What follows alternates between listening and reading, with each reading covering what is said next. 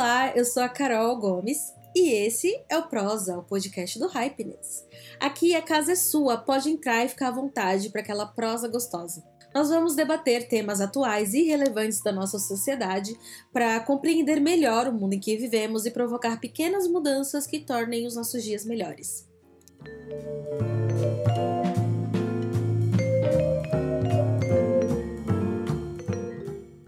Hoje em dia, as redes sociais exercem cada vez mais influência em nossas vidas, e seja por trabalho ou lazer, é difícil encontrar uma pessoa que não esteja conectada. Com um avanço tecnológico cada vez mais rápido, a internet e as redes sociais ajudam a encurtar distâncias e aproximar pessoas. Mas, por outro lado, o uso excessivo dessas ferramentas também pode desencadear problemas como distúrbios do sono, ansiedade e depressão. Um estudo realizado pela Royal Society for Public Health do Reino Unido apontou que, especialmente jovens com idade entre 14 e 24 anos, estão mais suscetíveis a problemas de bem-estar e ansiedade, além de solidão, devido ao uso das redes sociais. A pesquisa também apontou que o Instagram é a rede social que mais prejudica a autoimagem dos jovens, além de aumentar o sentimento de estar por fora dos acontecimentos e das tendências.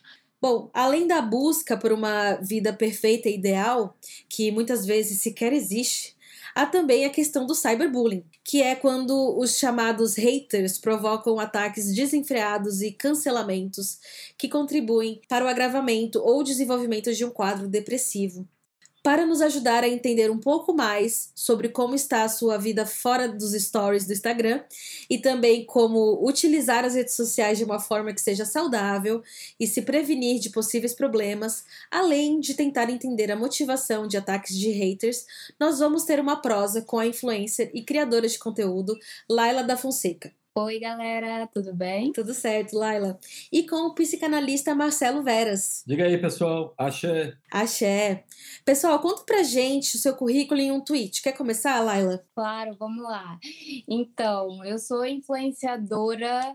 No caso, comecei antes de ser influenciadora, comecei na época de blog né? Vem da época de blogueira, comecei com blog por paixão com 13 anos, hoje tenho 23 anos. Estou no mundo só das influenciadoras hoje em dia. Acabei com o blog com 17 anos porque realmente foi no mundo do Instagram, né, que a gente vê que a conexão é muito mais rápida, muito mais intensa, e é o que o mundo, né, tá pedindo hoje em dia. Os formatos vão mudando, né? Os formatos vão mudando muito. Quando a gente vai acompanhando isso, quem começou na época do blog, migrou pro Facebook, então é muito intenso isso, né? E a gente hoje em dia, agora com o Instagram, daqui a, agora tem o TikTok, então cada vez mais, né, são novos formatos pra gente assumir daqui a pouco vão aparecer novos, então são cada vez mais a gente tem que estar tá se reinventando. E é isso, estou sempre criando, trabalho com, com criação e mostrando meu dia a dia com moda, com beleza,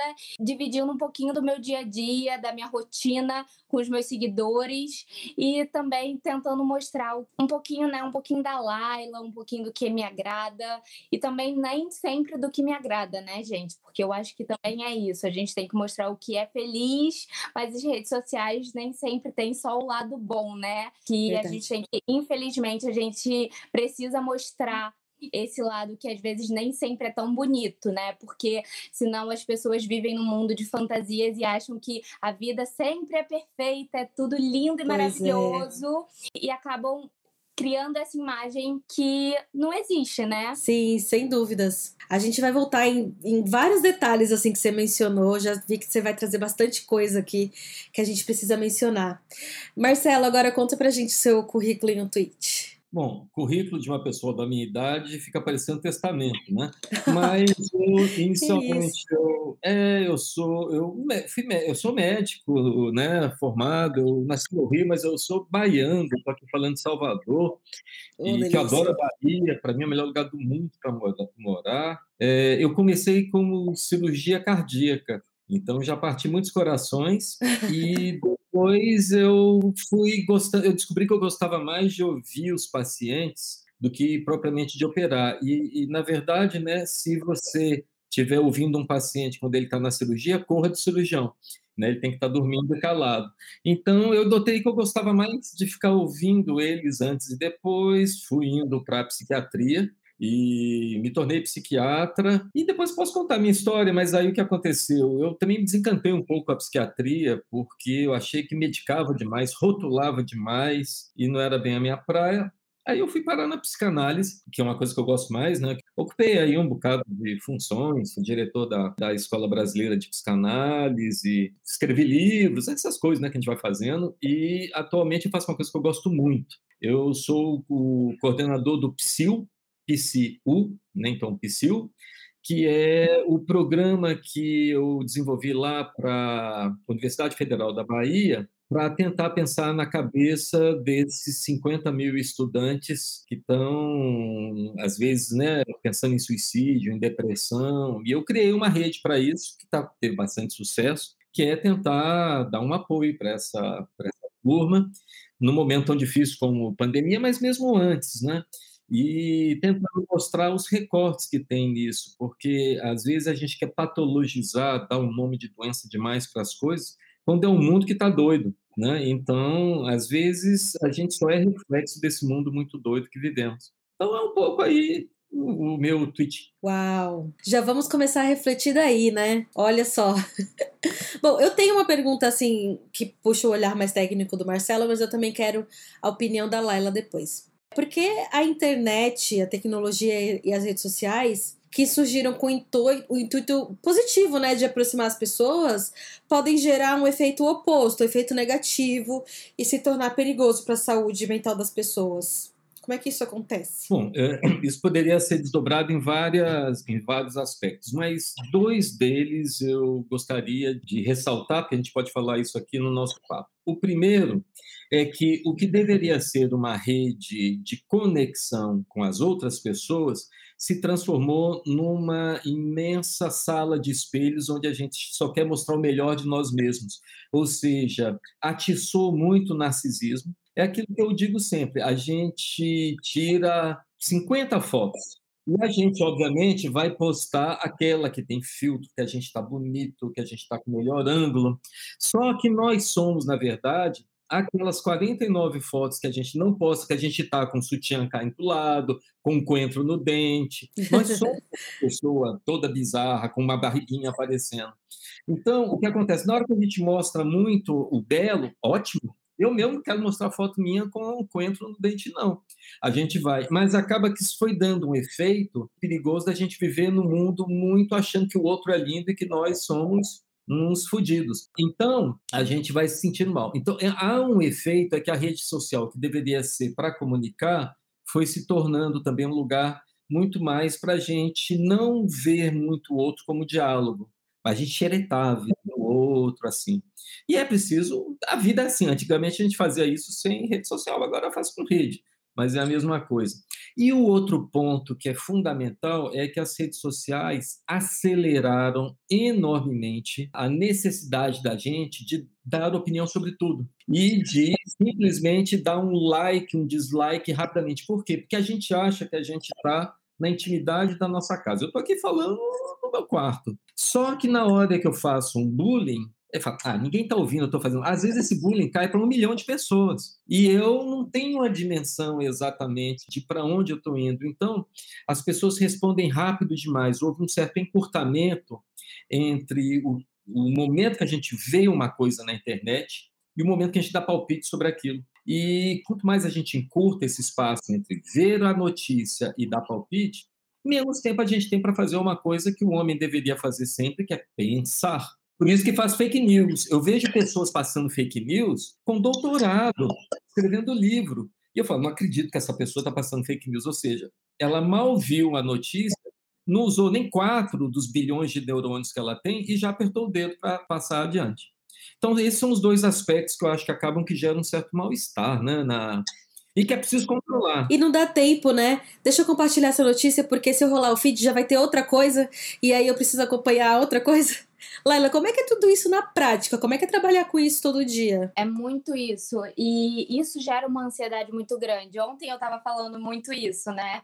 Porque tá tendo semana de moda, são vários desfiles por dia, e aí teve prêmio Miau e ia ter billboard. Aí eu faço enquetes, porque eu sempre falo, como falo muito de moda, eu sempre comento os desfiles, e aí eu falo dos looks, do, dos red carpets, fiz enquete de dois desfiles e fiz enquete do prêmio Miau, e o billboard eu não vou deixar de fazer. Cara, mas a Anitta tá lá, ela tá ruiva, tá super diferente, caraca.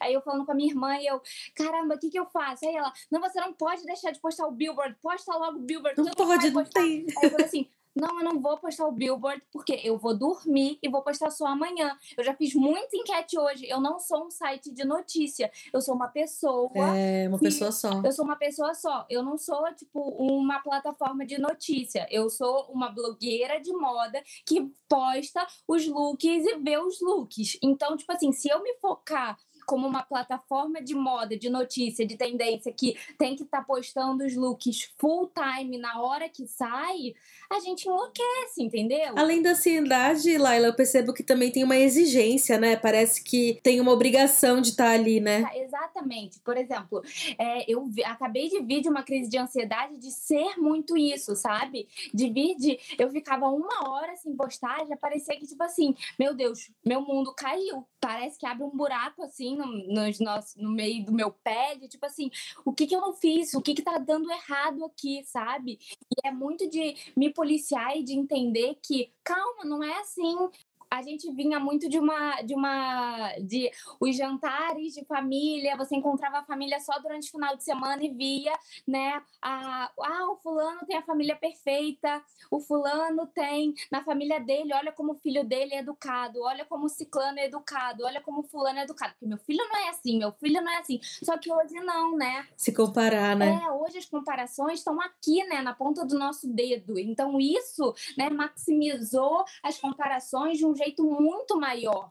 Então, eu acho que deixou a gente muito mais propenso a olhar e falar: caraca, eu não sou perfeito, caraca, é, mas eu não tenho um relacionamento perfeito, caraca, o meu filho não é educado, caraca, mas eu não tenho essa bolsa que acabou de sair. Então as pessoas se sentem numa angústia e elas acabam se perdendo e não parando para olhar para elas, sabe? E você mencionou que você teve um momento ali que você falou: "Não, vou esse esse post não vou fazer, vou dormir". Você tem algumas táticas assim para quando tá se afogando muito na ansiedade para poder escapar ou até para evitar chegar nesse ponto, assim? Hoje em dia, né, como eu cheguei realmente a um, a um ápice, né, eu tô trabalhando, tô fazendo psicanálise, tô tratando, então eu tô é, vindo com gatilhos de, de autopreservação da minha cabeça, da minha saúde mental em primeiro lugar, de olhar para mim e falar, calma, se eu não for a primeira, se eu não fizer isso agora, o meu mundo não vai cair, entendeu? Então eu tenho que entender que o primeiro é eu estar bem. Se eu não estiver bem em primeiro lugar, eu não vou ter não vou conseguir fazer o meu trabalho bem, né?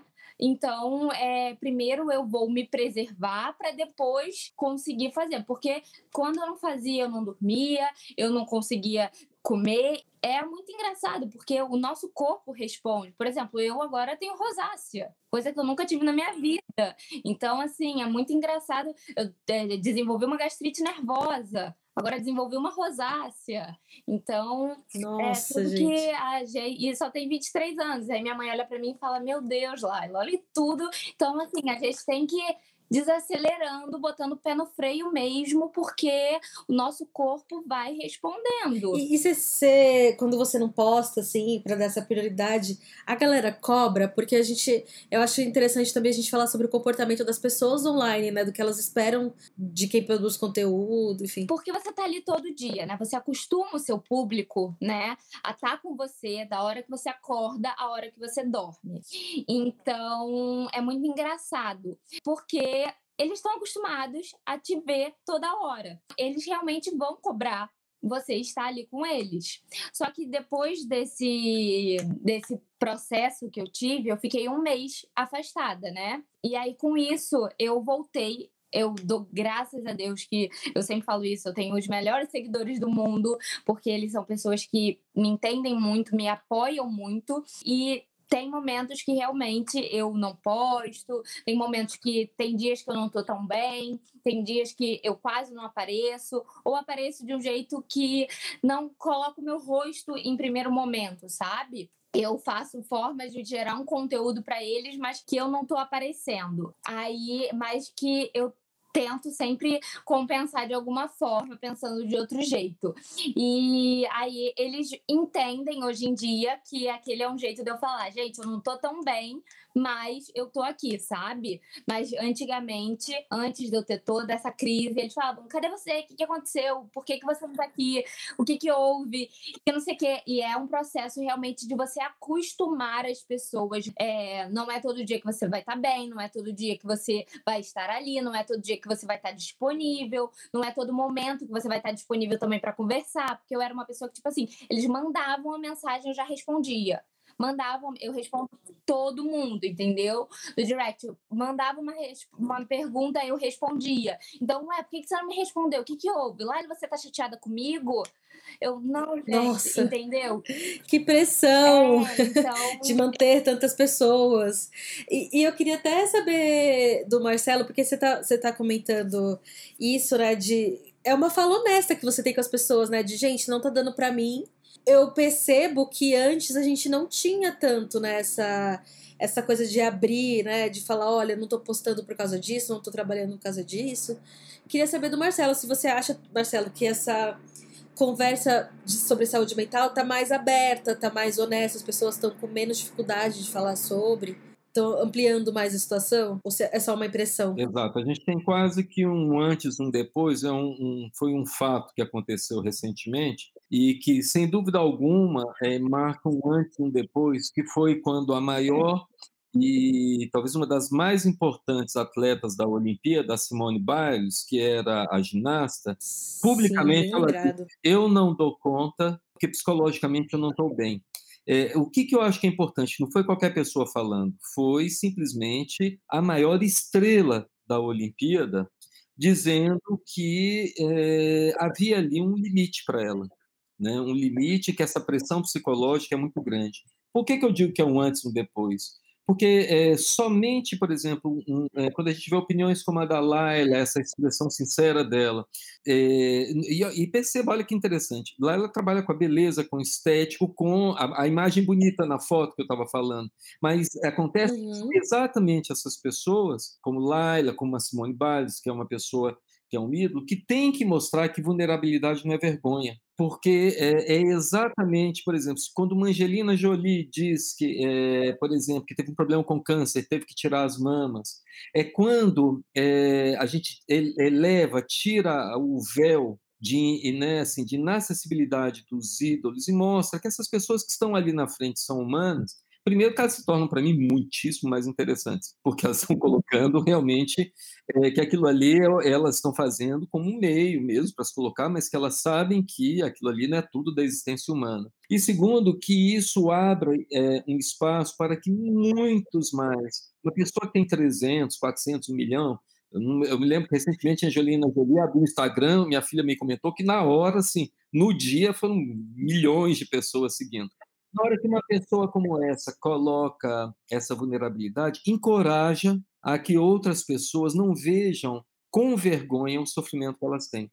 Na verdade, uma das coisas que mais torna difícil o trabalho do psicanalista, do psiquiatra, de quem trabalha nessa área, é porque existe um imperativo na sociedade de ter sucesso, de ser feliz, né, impenetrável, forte, como se fosse um Rambo, uma imagem muito viril, até das mulheres que têm que estar fortes para tudo, que não condiz com o que é o mundo. Né? O mundo não é para principiantes, a gente tem que saber que tem dificuldades no mundo. A gente, eu, eu digo que é uma frase do Wisnik, que, se, que eu uso muito do poeta, né, é, é que o, o, mundo, a vida não tem equilíbrio, só equilibristas. Então, é, nós temos que mostrar um pouco também como se equilibrar nesse mundo. Então, eu acho que o caminho é esse. O caminho é que a rede social ela passe é, a ter um compromisso maior com a verdade, que não se trata de escancarar, não tô, ninguém vai colocar.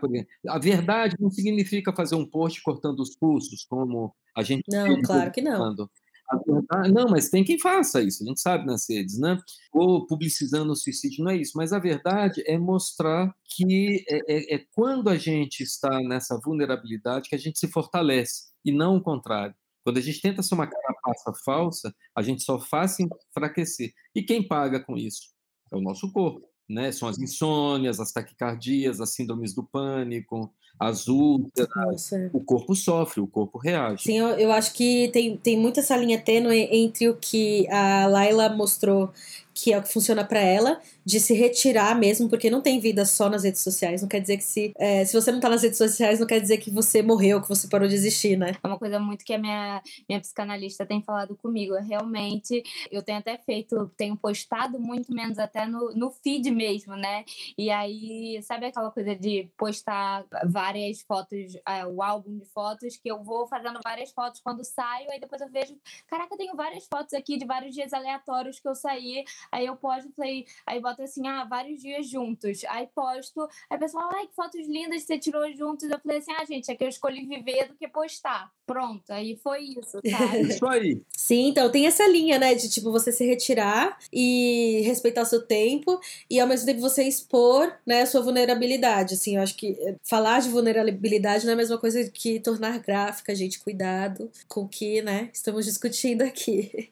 Bom, eu também estava eh, perguntando para Laila sobre a coisa da cobrança, né, do pessoal online. É muito legal saber que tem essa compreensão, né, dos seus seguidores. Quando a gente expõe, as pessoas compreendem se e como o Marcelo disse, torna você ficar mais interessante, mas também eu acho que não é comparável, mas mais real, né, mais próximo das pessoas que te seguem. Sim, com certeza. Eu acho que com isso também apareceram muitas pessoas que tem o mesmo problema que eu, que tem, que se identifica, né, de alguma forma com a ansiedade, com a impulsividade, com esse problema que eu tenho e fala assim, cara, você não é a única pessoa, eu também tô aqui, eu também sinto isso. Poxa, eu fiquei muito feliz, eu tô muito, tipo assim, sabe? Eu me sinto agora não tão isolado nesse mundo de sentir que você também passa por isso, sabe? Essa coisa relacionável é uma coisa que a gente não encontrava na internet com tanta facilidade antes, né? E aí eu também queria perguntar para vocês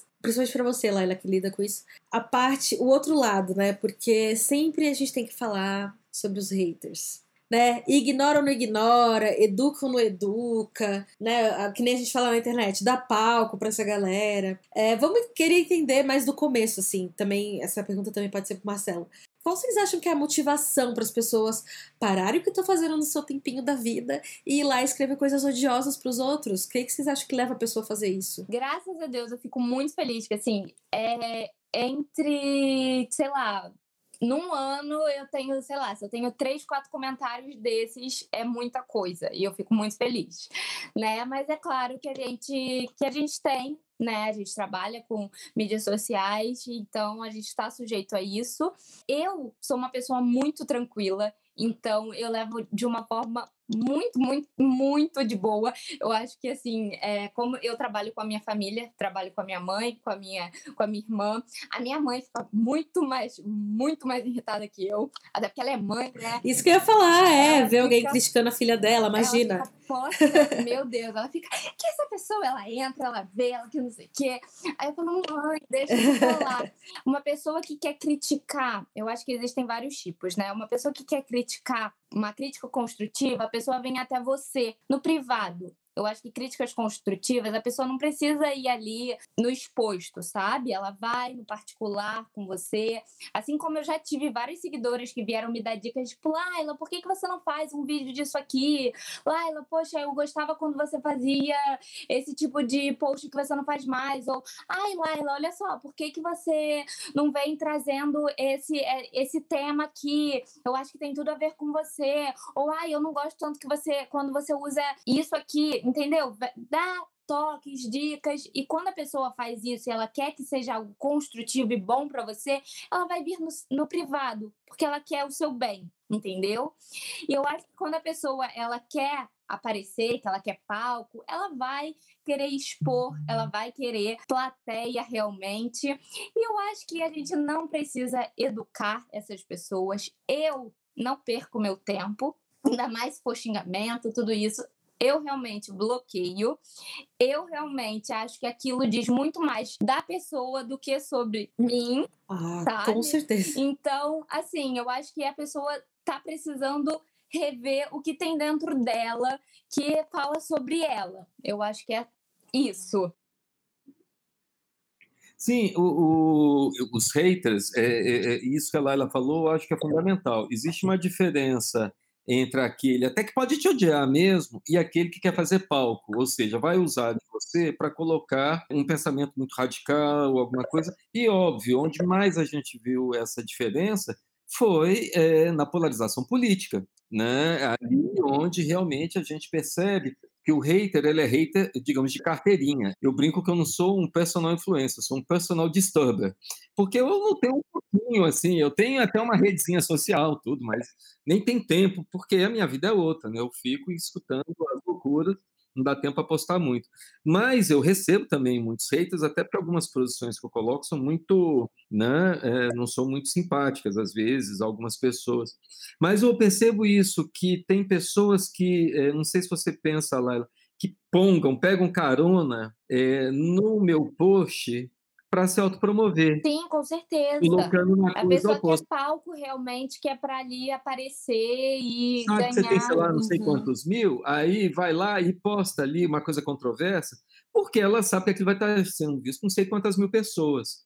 Então, é, é, é, existe um certo oportunismo também nesse tipo de Faz né, sentido, né? que a gente sente, né? Oportunismo, acho que essa é a motivação, né? Exato. né? O bullying existe nas escolas, sempre existiu o bullying. O é, existe offline também, né? O cyberbullying é que ah, os dois lados são ruins. O lado de que é muito fácil você. Por um lado, parece que é uma coisa interessante. Se alguém faz um comentário homofóbico, racista, é, você pode ser implacável que você viu, mas vamos ser francos, às vezes a pena que aquela pessoa vai pagar por ter feito aquele comentário se ela tivesse feito na escola ou num lugar, seria uma. Então, de repente, ele vai ter uma prisão perpétua, porque como aquilo, a, a, ele vai receber, às vezes, por outro lado, um julgamento, é, às vezes, de milhões. Eu, eu, sei que eu tenho uma pessoa que fez um comentário realmente é, homofóbico em público, mas ele fez com um público desse tamanho. E alguém pegou aquilo e colocou na rede social. Aí teve a casa dele pichada. Então, aquilo que deveria facilitar o diálogo para as intolerâncias somente faz com que o, o, julgamento também, que é o cancelamento, é o nome que a gente dá para isso agora, né? Esse cancelamento às vezes seja desproporcional à pena. Então tudo isso mostra como a, as mídias sociais elas são às vezes um pouco desreguladas. A gente não, não, não, não consegue ter controle do que a gente coloca ali no mundo. Na hora que coloca, assim, às vezes eu brinco, às vezes eu faço uns comentários meio bizarros assim, eu faço, e na hora que eu faço o send, eu faço, falei, nossa senhora, não sei o que. Aí eu. Apertei e saí correndo. Saí correndo, assim, eu falo, vou apertar e dar no pé aqui, né? Antes era talquei, agora você... é teclei, teclei. Teclei. Não, eu vou até aproveitar essa deixa para avisar né, que a gente tem um episódio sobre cancelamento. Se você estiver ouvindo aqui esse episódio sobre saúde mental, depois corre lá no de cancelamento que a gente debate bastante essa questão de cancelar ou não uma pessoa. Foi bem na época do BBB que esse assunto estava fervendo, mas ainda esse assunto sempre vai continuar fervendo, essa é a verdade. Bom, gente, além do problema dos haters, Outro ponto muito sensível para a saúde mental das pessoas é a idealização, né? A gente já falou um pouco disso, da busca pela imagem perfeita, da imagem que tem que ir pro Instagram. Como não se afetar pelo fato o perfil vizinho tá fazendo a viagem dos seus sonhos, tá comprando a bolsa dos seus sonhos, que tá todo mundo muito melhor do que você, né? Essa sensação que se vende. E aí eu queria saber principalmente da Laila, se você já recebeu essas mensagens assim de pessoas idealizando a sua vida, como é que você lida assim com isso?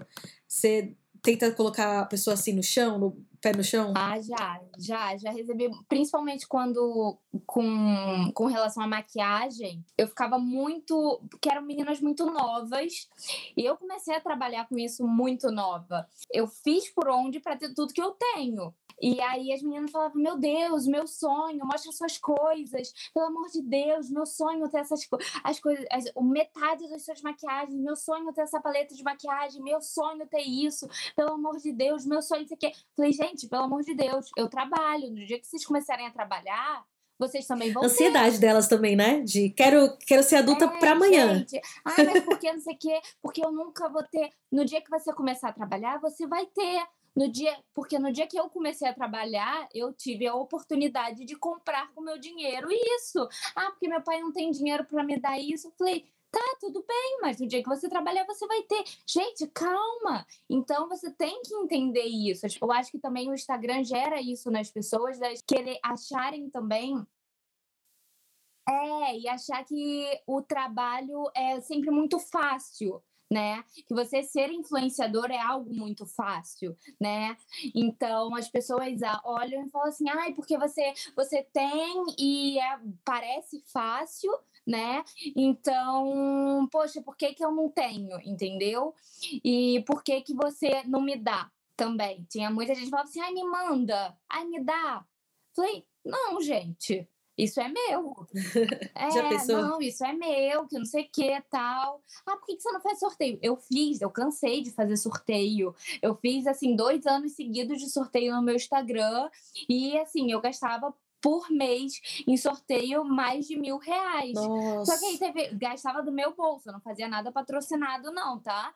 Gastava do meu bolso. Só que teve uma época que eu falei assim: ah, gente, não tá dando mais, vou dar um tempo, porque assim, era aquele pessoal que realmente estava ali só para aquilo. Então eu falei assim: tô vendo que o pessoal é, quer realmente por interesse. E aí apaga o seu conteúdo, né? Acaba ficando uma coisa produto, produto e menos o que você tem a oferecer. Exatamente. Não é nenhum seguidor que é fiel, não é um seguidor nem que tá aqui realmente pelo conteúdo, não é um seguidor que, sabe, tá realmente aqui só para poder ganhar e, e querer o produto e querer as coisas, sabe? Tanto que hoje você tem uma base mais fiel, né? Dá para perceber. Exatamente, porque senão você fica naquela coisa, tipo, ai meu Deus, será que eh, você sempre fica naquela de tipo assim, será que se eu mostrar é ostentação? Será que se eu mostrar é, a pessoa vai se sentir mal porque ela não tem? Você fica naquela também. Então, às vezes, mas é, é eu acho que também tem muito a ver com aquilo. Ontem eu tava até ouvindo um podcast que e, também eu falo muito, converso isso muito com, com, principalmente com a minha irmã, é tudo é a forma que você mostra, sabe? Então, é tipo assim, ah, gente, olha, meu look é esse aqui, ponto, acabou. Ah, minha bolsa é essa aqui e tal. Mas é tipo assim, ai, minha bolsa é essa aqui, entendeu? Tem formas e formas de mostrar que você pode mostrar um artigo, seja de luxo ou não, sabe? Ou, ah, minha bolsa é essa daqui, mas minha bolsa, por exemplo, é essa daqui da que acabou de aparecer no desfile, mas se você comprar essa daqui que é da marca, sei lá, da Zara, dá no mesmo, sabe? Então você fazer comparações. E você vai ter uma bolsa que funciona, que dá para colocar que, coisas, enfim. É, apesar de, da bolsa ser X, existem outras marcas que seja X, Y e Z que você vai comprar igual, parecidas, com a mesma tendência, que vai fazer o mesmo efeito. Bom, gente, já que o nosso assunto aqui está sendo ansiedade e saúde mental, vamos fazer uma pausa para o café, mas um café descafeinado.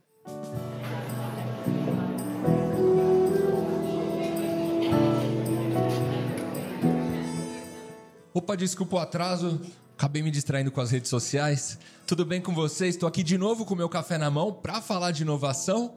E hoje trouxe aqui uma campanha inovadora chamada Se Amar Sem Filtros, que fez um apelo nas redes sociais para aceitação e o amor próprio. A gente sabe que filtros de foto e vídeo são super divertidos, mas a gente precisa ter cuidado. O uso excessivo pode fazer com que muita gente não consiga mais viver sem eles. Por isso, cada vez mais mulheres estão aderindo à campanha Sem Filtros como um processo de aceitação e amor próprio.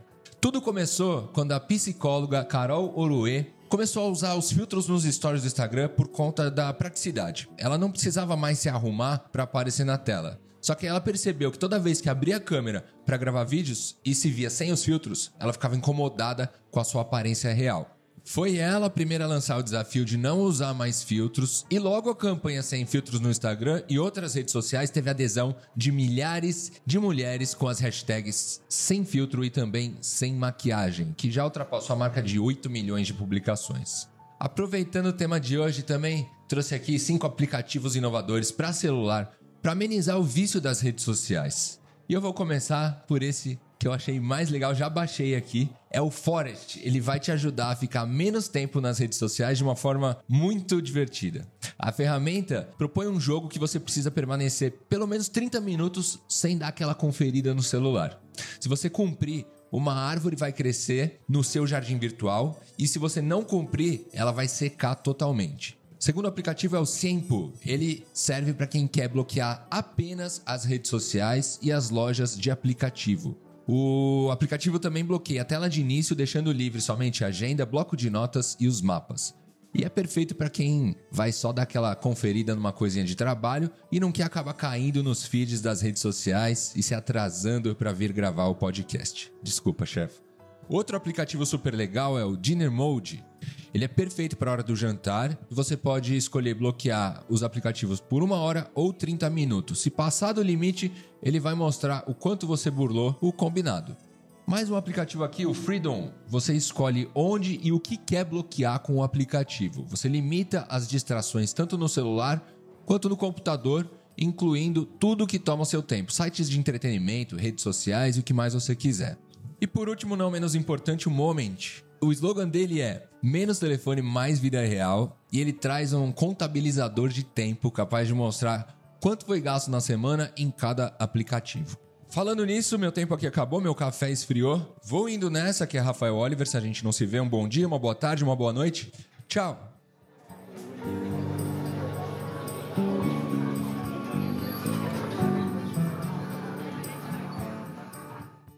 Bom, gente, voltando agora do nosso cafezinho, eu queria falar com vocês sobre o uso exagerado das redes sociais, né? Porque ao mesmo tempo que tem muito conteúdo, também tem muita gente online e também tem muitas horas online, né? Eu acho que as pessoas estão cada vez mais online, cada vez mais usando, principalmente em tempos de pandemia, né? Eu acho que principalmente no começo, que a galera tava em casa, sem saber direito o que ia fazer, né? Então a, as redes acabavam sendo um, um refúgio. E a gente está indo para o segundo ano de pandemia, crise política, enfim, essa loucura toda. A internet e, consequentemente, as redes sociais, né? Elas podem estar sendo usadas como uma espécie de refúgio. O que, que, que vocês acham? As pessoas estão tentando fugir para outra realidade? A gente estava falando agora também da, até das pessoas que pedem coisas para Laila, né? Tipo, uma loucura isso. O que, que vocês acham? Marcelo, o que, que você acha? Bom, é, eu vou até aproveitar o que foi dito no primeiro bloco, antes do cafezinho, né, que a Laila estava falando, porque eu tenho, assim, vários amigos que são amigos e tenho pacientes também, personal influencers que estão ali, e eu vejo uma diferença muito grande entre, por exemplo, o que faz a Laila quando ela mostra esse mundo é, de roupas, de bolsas. Por quê? Que a Laila, no fundo, é um, é um negócio, de uma certa maneira. Ela está mostrando, é uma vitrine, ela tem que mostrar. Mas ela não se confunde com a personagem. O, eu acho que o melhor personal influencer é aquele que sabe que aquilo é um personagem, mas que ele não acredita. Por quê? Porque aí, é, ninguém espera. A, é a diferença que tem a Laila mostrar as coisas que ela está mostrando e uma pessoa muito rica que tem realmente tudo aquilo e que mostra que são exibicionistas. Então, aquele rico que fica mostrando todos os carros que comprou, as casas maravilhosas, é, né, é, é, na verdade existe uma diferença. Dizer, aquele ali ele está até humilhando um pouco o outro, que está querendo se expor, se exibir. É diferente, então, um pouco é, o modo como o personal influencer vai, que ele está ali, está mostrando, é o trabalho dele, ele tem que mostrar. Por quê? Porque ele sabe que é mais ou menos como uma vitrine. Olha, vocês não vão comprar 50 bolsas, eu estou mostrando as 50 mas você vai escolher a bolsa que você quer. Então, é, eu acho que a função de uma influência é ajudar a pessoa a se encontrar. Enquanto é, uma pessoa que se exibe muito é, e que mostra tudo que tem, como a gente conhece algumas pessoas, né, que vai no restaurante caro, mostra um vinho de dois mil reais. Poxa, você mostrando vinho de dois reais, o que, que eu vou fazer e que informação tem aquilo, né? Qual é a história por trás do vinho? Por que, que você está bebendo vinho? Nada, é só o vinho. Então, é, é uma diferença que é sutil, mas ela é, é, é fundamental para que a gente entenda um pouco como as mídias sociais podem muitas vezes nos levar a estados depressivos por frustração. É mais ou menos como se a pessoa tivesse mostrando assim: olha tudo aquilo que você não vai ter. Ó, oh, está vendo? Olha a minha Ferrari, você não vai ter. Olha isso aqui, você não vai ter. E aí, é claro que isso gera uma, né, uma revolta muito grande. É muito diferente de uma pessoa mostrar um look e falar assim: olha, pô, você, você está na periferia, mas repare, se você combina isso com isso, olha como fica legal. Olha como você pode inventar seu look. Uma coisa mais identificável, né? Que Exato. É quando você tem uma, um compromisso, você pode fazer. Então, a, a mídia, eu, eu sou contra, eu tenho alguns colegas que são é, muito radicais. Eu, gente, mídia é, social não é nem boa nem má. Não existe, porque ela não é gente. Mídia social não é gente, então ela não é boa nem má, ela não é nada. É o uso que se faz dela que é preciso regular. Por exemplo, eu faço uma brincadeira que é verdade. O que, que o sujeito contemporâneo faz quando ele acorda? Ele abre o olho e a primeira coisa que ele faz, ele se espreguiça, é pegar no seu órgão sexual, que é o smartphone. E, então, é porque e é isso que ele faz porque é ali que tudo se passa, né? Então é ali que ele se conecta com o mundo, é ali que ele. E repara, a gente vai dormir, qual é a última coisa que a gente faz antes de dormir? Pegar no órgão sexual, o smartphone. E quando vai fazer xixi no meio da noite, quando volta, deixa eu ver se tem alguma mensagem no smartphone. Ou seja, é, a gente começa a viver a vida como um eterno chat. Né? A gente mal dormiu, está sonâmbulo ali, pegando num chat, dorme, acorda, vai ver a resposta que a pessoa deu do chat. Esse é o tal do fear of missing out, o medo de estar perdendo alguma coisa que os especialistas gringos têm chamado? Você nem dorme direito porque você tem que estar com o celular na mão, com medo de perder alguma coisa que está rolando online, quando na verdade não está rolando nada. O fear of missing out é, eu tenho um, é, que a gente pode chamar assim, eu chamo dos hiperconectados. Essa hiperconexão é que é um sofrimento, na verdade, porque a gente não se aprendeu a se desconectar. É muito gozado, porque hoje em dia, eu já disse isso recentemente até num TED, um negócio desse que eu fiz aí. Você pega um, um, Eu vejo minha neta, eu tenho uma neta. Na minha época, eu tinha três. Fala, gente, quando a gente fala na minha época, é porque a gente é velho, né? Mas tudo bem. Na minha época, eu tinha três, quatro canais de televisão com desenho infantil. É, minha neta tem 300. Você tem 300 canais para ver. Você tem iPad, sei lá, iPhones, iPods, você tem assim tudo na, na mão, e aí querem que a criança fique sentada quietinha. E se ela ah, olha, é, seu filho é, é muito estímulo. É, é hiperativo, ele não consegue ficar. Aí vão dar remédio para ele. Quer dizer, a, a, sociedade é hiperativa, e quando o menino responde simplesmente à exigência da sociedade, a culpa, não, o menino está doente. E se ele rejeita tudo aquilo, olha, seu filho está no espectro autista, olha, ele não consegue socializar. Ou seja, o mundo é completamente calcado entre conexão e desconexão. Nossa, que loucura, e, né? botam ainda e ainda arranja um jeito, quer dizer, o mundo faz isso e ainda ganha tem um jeito de ganhar dinheiro em cima disso, faturando com, com Ritalina. Então, consegue ainda fazer a gente comprar essa pilha. A Organização Mundial de Saúde disse que o grande problema do século XXI é a depressão. Legal, parece que é bacana. Cuidado, né? Porque não tem nenhuma vestal impoluta ali na OMS assim também não. Para cada deprimido chorando, tem um vendedor de antidepressivo sorrindo. Então, às vezes também dizer que tá, a sociedade está toda deprimida é um pode ser um excelente lobby para fazer com que se venda muito mais antidepressivo. Eu disse isso no meu penúltimo livro, que é Selfie, Logo Existo, que foi um livro que eu escrevi, e que eu digo essa fórmula: quem ri por último, Rivotril. E quem ri por último, no caso, é a indústria da, do, que produz, quem né? Quem ri por último é o Rivotril. Exatamente. Nossa, gente, que loucura imaginar isso. E eu queria saber também, a gente falou também sobre como a conversa na internet tá mais aberta, mais honesta sobre saúde mental. Mas vocês acham que em sociedade isso tá chegando para todo mundo, assim? Porque eu ainda sinto que nas famílias, da, da, educação mesmo social, a questão de cultura, na verdade, né? Social, ainda tem muito estigma, né? Ainda é aquela coisa de, não, mas depressão é doença de rico. Não, mas eu não tenho tempo de ter depressão porque eu preciso trabalhar. Né? Aquela coisa de você ficar puxando, puxando, e aí você não, nunca se trata, né? Porque nunca é a prioridade, nunca é levado a sério. Vocês acham que isso ainda acontece? Ainda tem muito tabu sobre, sobre depressão, sobre, sobre suicídio, sobre, sobre ansiedade, sobre psiquiatra, sobre tomar remédios. Então, é... Nossa, sobre fazer terapia tem muito é, também, né? Parece que, tipo assim, você é um alienígena, um ETzinho, é, porque você faz isso, entendeu? Então, às vezes você fala assim, ah, porque eu tomo remédio, não sei o que e tal. Toma o quê? Ah, tomo isso nossa, você toma isso, meu Deus, e que não sei o quê. Aí eu falei, gente, é normal. Ah, porque eu vou psiquiatra. Você vai psiquiatra? Falei, como qualquer, como você vai no alergista, como eu vou no endocrinologista. É, é normal, gente. Você acha que você soa como uma vilã, talvez, falando isso, né? Assim, isso fora das redes? Não, é, mas eu acho que a gente precisa, a gente precisa falar isso. Desde o primeiro momento que eu fui no psiquiatra, eu fiz questão até de falar nas minhas redes sociais, porque eu tratei muitos anos com psiquiatra sem, sem tomar remédio. Então, fiz três anos de tratamento com meu psiquiatra sem tomar remédio algum, mais para fazer a parte da, da psicanálise e ele fazia terapia cognitiva. Então, aí a gente era real... São métodos e métodos, é, né? exatamente. Então, e eu tomava o que eu tomava com ele era a melatonina, que era para ajudar a dormir e é natural, né? Melatonina, não é medicamento. Então, hoje em dia que eu tomo medicações, mas depois tem quatro anos de tratamento. E, gente, é algo super normal e é aquela coisa.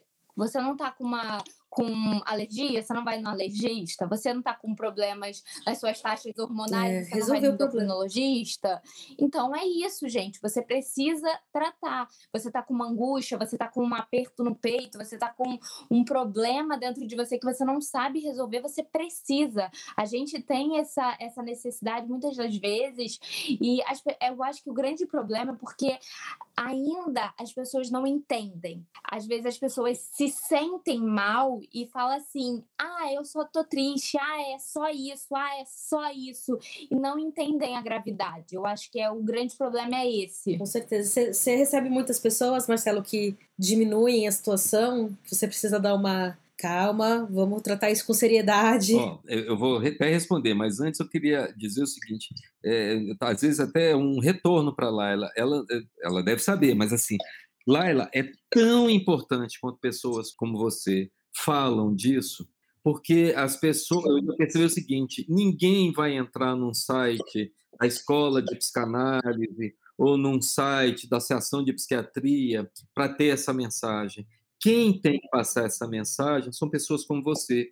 Então, quando você coloca, tem um impacto muito maior do que quando eu coloco isso numa escola de psicanálise. Então, é, é essa mudança de cultura que eu vejo que agora é, eu, eu, consigo perceber uma diferença entre os personal influencers é, que eu conheci há alguns anos e os atuais, que eles estão tendo muito mais compromisso de realmente prestar atenção no que eles falam. Eu vou dizer por quê. Eu já tive no, no meu consultório mais de uma situação de jovens que tentaram suicídio porque não estavam à altura do que viam na internet. Gente, é não, não, não, não, conseguiram dar conta, é, de ser tão bonita, quanto de ter o peso, quanto.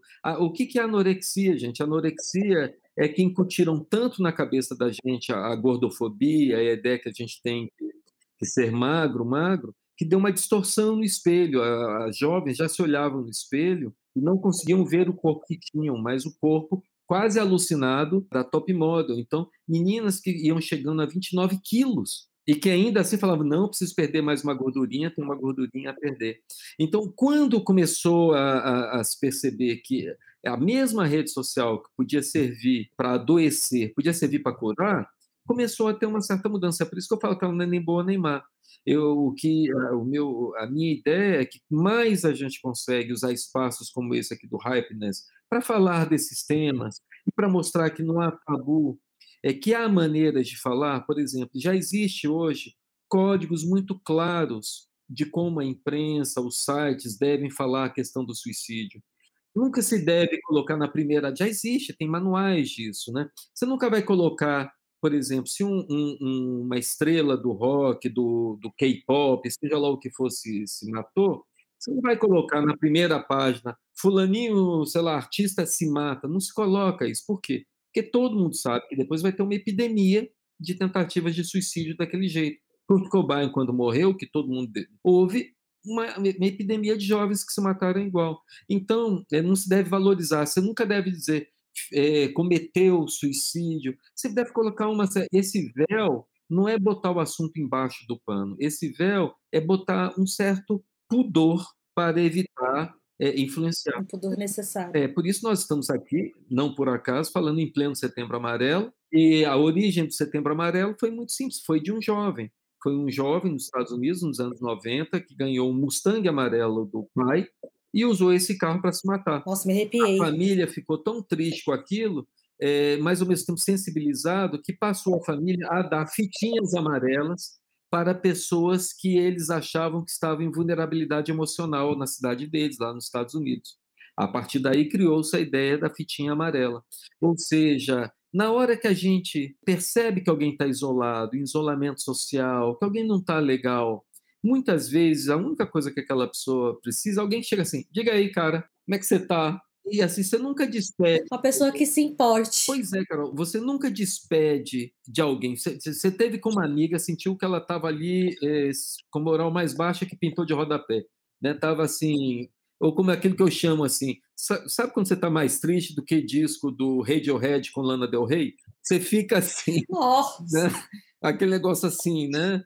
Terrível. Aí você não se despede de uma amiga, de um amigo, numa situação dessa, dizendo tchau você despede, ó, oh, vou te ligar amanhã, ou semana que vem vamos nos encontrar. Você tem que dar um futuro para eles. Verdade. Você tem que dizer, olha, é, você, você, não corta o vínculo.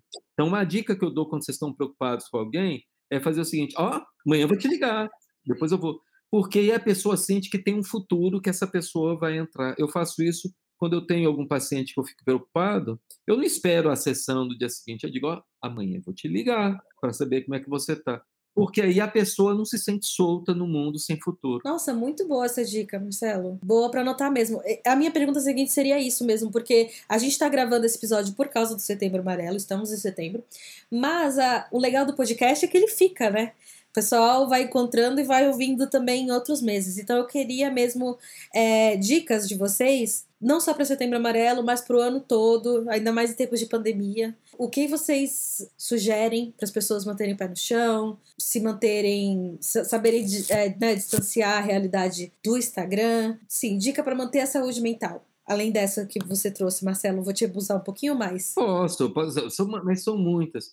Primeiro, é exatamente assim a gente pensar que há a necessidade de uma desconexão, porque existe uma falsa ideia de que estamos juntos, mas às vezes a gente está juntos, mas solitários, juntos, mas sozinhos. É apenas uma solidão compartilhada.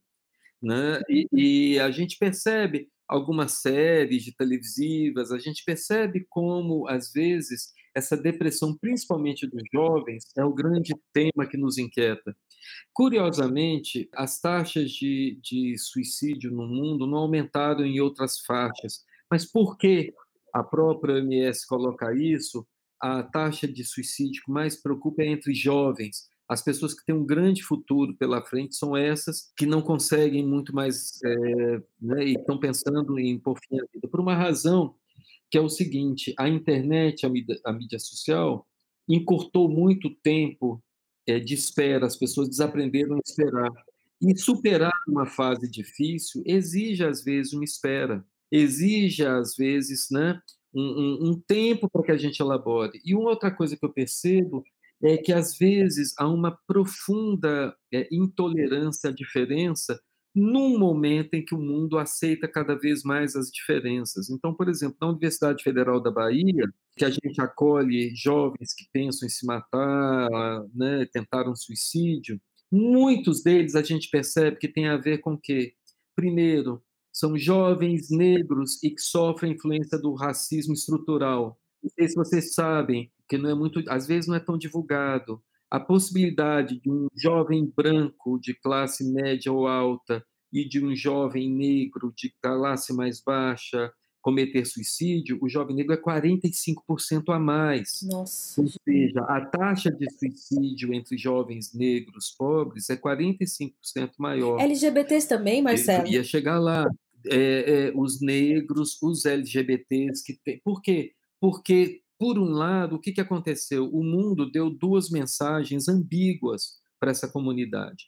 Nós vimos aí de 20 anos em que todo mundo dizia é, saia, assuma-se, vá para frente, banque o seu modo original de ser, sua cor, sua diferença, sua loucura, porque eu, eu, eu particularmente eu trabalho muito com a segregação do louco, porque assim, todas as outras segregações alguém aceita até no mercado de trabalho tudo, mas eu noto que ninguém aceita louco no mercado de trabalho. Por quê? Porque eles não admitem que conversar de igual para igual com louco é possível. Então, quando alguém conversa de igual para igual com louco e descobre depois que a pessoa é louca, fica com medo e começa a segregar aquela pessoa ali, né? Então, o louco é o mais segregado. Né? É, obviamente, a soma de todos os medos é uma pessoa louca, pobre e preta, e se for mulher ainda pior. Eu sei disso porque eu fui diretor de hospital psiquiátrico, eu vi o sofrimento dessas pessoas. Ou seja, mas o mundo nos deu a mensagem de que tudo era possível. Só que aconteceu um lance. É, quando foi que a gente teve um pico no nosso projeto da Universidade Federal? Nós tivemos dois picos de procura do nosso serviço por tentativa de suicídio. Sabe quando foi? No primeiro e no segundo turno da eleição do presidente atual, que era extremamente homofóbico e racista.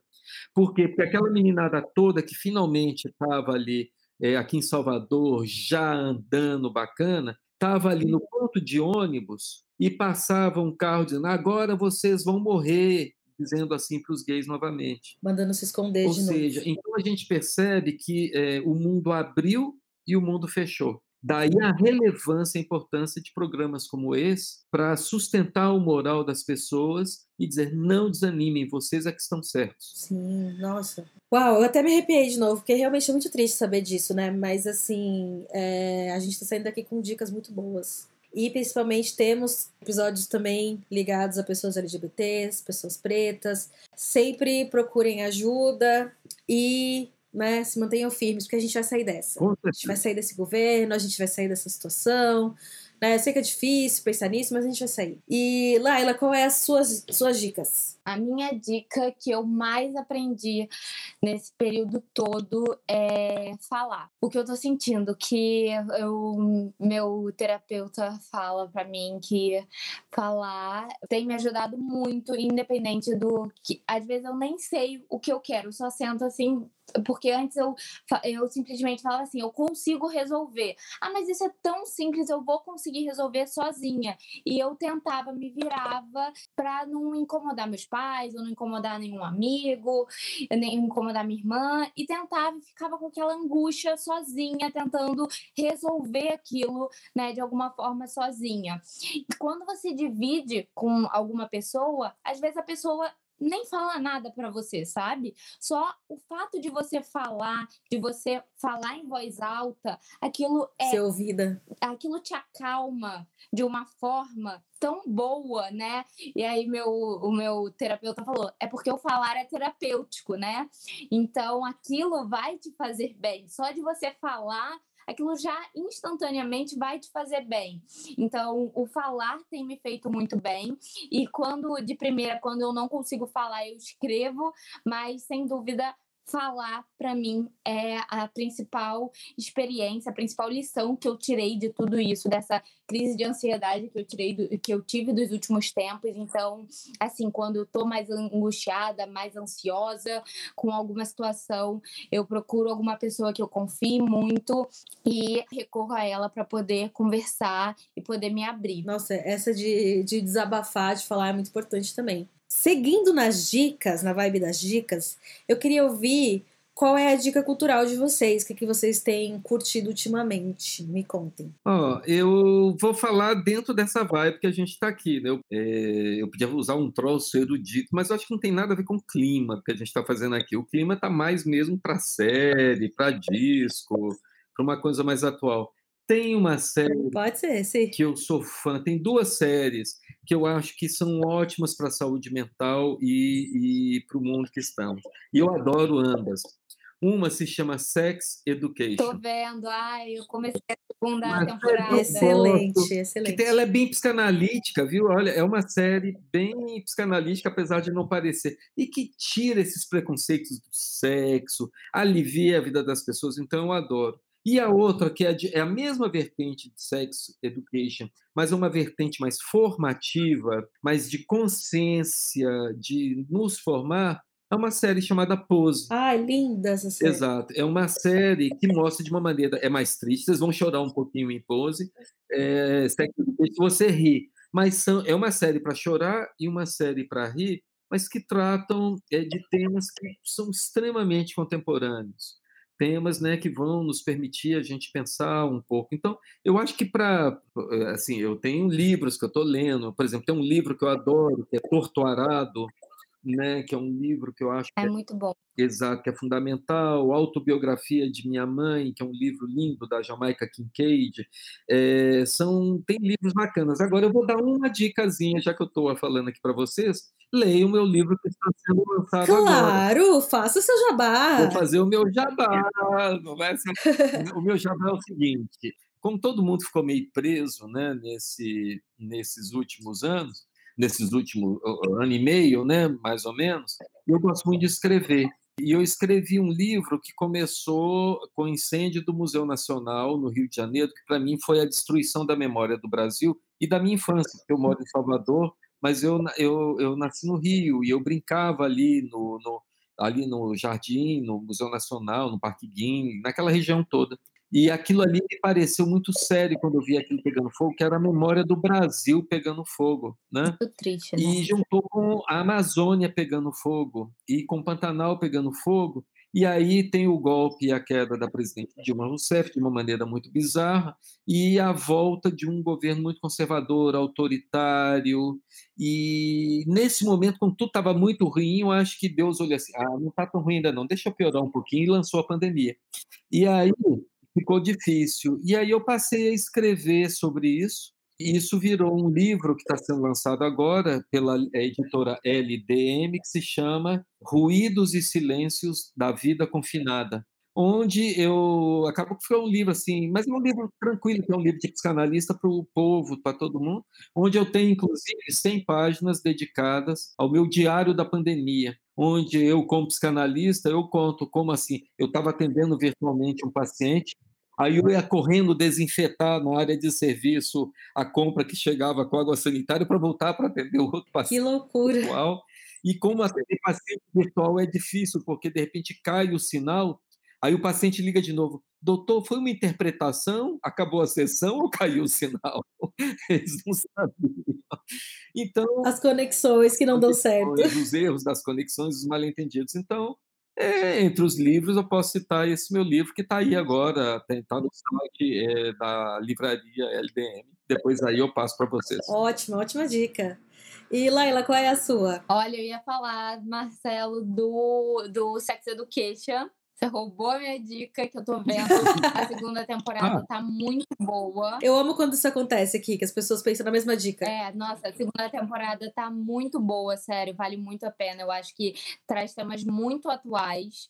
Então, realmente é uma dica que eu acho que todo mundo precisa assistir. Tem um filme que aí é, traz outra vertente, é um romance para quem gosta, é, que eu anotei, é demais para mim, é um romance francês, mas é muito fofo, vale a pena. Ah, eu vou assistir. Tá onde ele? Na, na Netflix é tem na Netflix, ou é algum outro? É na Netflix. Ah, eu vou procurar. É, procura que é, é muito legal. É muito legal. Ela é de uma menina, ela tem uma doença é, pulmonar. É muito bacana. E eu acho que tem tudo a ver, se encaixa muito com esse tema, é o, o livro O Mito da Beleza. Eu acho que é um livro muito necessário, que eu acho que todo mundo precisa ler, que abre muito a nossa cabeça, abre muito a nossa mente para esse realmente a gente entender que a gente vive dentro de vários mitos que a sociedade cria pra gente e que a gente nem sabia, sabe?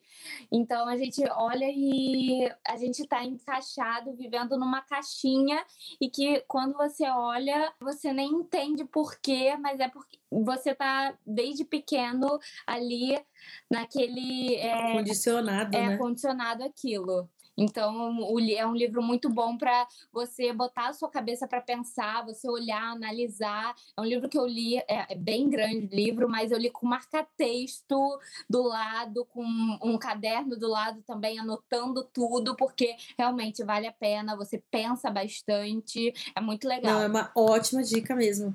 Ó, a dica que eu tinha aqui, eu, eu tinha pensado em uma dica, o Marcelo me fez pensar em outra.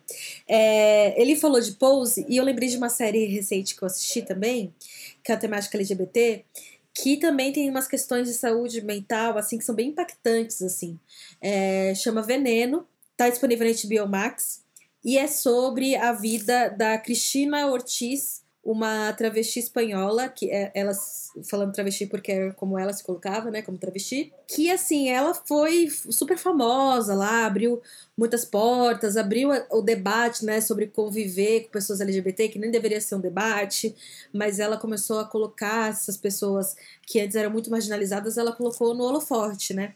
E ela teve uma vida muito dura, e você vê como é a sociedade que pesa na, na saúde mental de uma pessoa trans, assim. É muito difícil você ser uma pessoa trans e não ser impactada, né, por mil questões de saúde mental. E a série é super sensível, ao mesmo tempo engraçada e linda, assim, esteticamente. Coisa linda, assim, super recomendo. A outra que eu ia indicar é Please Like Me, Tá na Netflix. É uma série australiana sobre. É, sabe esse modelo de série de o, o, autor conta a própria vida, mas uma coisa meio ficção? Uhum. Né? Uma pegada assim, meio Lena Dunham, só que é um rapaz que, que conta a história. E é tudo girado em torno de saúde mental, assim. Então a mãe dele tá sempre internada por causa de saúde mental. É, ele tem amigos que têm muitos problemas de saúde mental. Também é uma série muito sensível à forma como fala sobre o assunto. E uma coisa interessante é que nessa série, uma das atrizes é a Hannah Gadsby, que é, fez aquele stand-up, né, aquele especial que chama Nanette, que estourou. Então ela, eu conheci ela um pouco antes nessa série Please Like Me e ela fala bastante sobre saúde mental também nessa série, é muito interessante. Então fica a dica cultural. E, gente, redes sociais. A gente falou tanto disso. Passa de vocês pra gente continuar acompanhando? Acompanhando de maneira saudável. Qual é os arrobas de vocês? Em todas as redes sociais é Laila com Y da Fonseca. E a sua, Marcelo? E que eu sou ruim nesse troço, mas o meu é Marcelo Vera, é Marcelo, arroba Marcelo F. Veras. Tem um F no meio, é porque já tinha algum Marcelo Veras, e meu pai estava com mania de grandeza quando deu meu nome, porque claro. meu nome é Marcelo Frederico Veras. Então ficou Marcelo F. Veras. Agora, deixa eu falar um lance. Eu esqueci de, da melhor série de todas do ano, gente. Eu acabei de esquecer, é uma minissérie. Não dá para não ver. É I May Destroy You. Sim, é, é nossa, dica excelente. Ganhou de, acabou de vencer o M de melhor roteiro. Putz, não dá para não ver essa série. Excelente, viu? Excel... sim. Tem que É maravilhosa, ver, é da Micaela Cole. Pronto, disse tudo. Sim. É impactante também para a saúde mental, então vamos com calma, porque pode ser forte, mas é muito importante essa série, muito boa indicação. Bom, já anotaram aí as dicas do Marcelo e da Laila, já anotaram os arrobas para não deixarem de seguir. Mas, gente, muito obrigada por essa prosa, foi maravilhoso receber vocês aqui, para compreender melhor como se dá essa relação entre nossa saúde mental e o uso das redes sociais e também a importância de sempre se ter um olhar cuidadoso para essa questão, né? Eu espero que esse papo possa também ter motivado pessoas a se cuidarem mais, usarem menos as redes sociais, ou pelo menos de uma maneira mais responsável, né? E que essa nossa discussão seja um passo importante para reflexões e que sirva para nos fazer evoluir de uma forma, de alguma forma, como sociedade. Por hoje é isso, foi uma delícia poder ter vocês aqui com a gente. O Prosa é um podcast do Hypeness produzido por Gabriela Garcia e conta com o apoio dos editores Clara Caldeira e Cauê Vieira. O programa tem a edição de Felipe Lippelt e Guido Scaliucci, além da participação de Rafael Oliver. Espero vocês na próxima semana para mais um cafezinho e até a próxima prosa!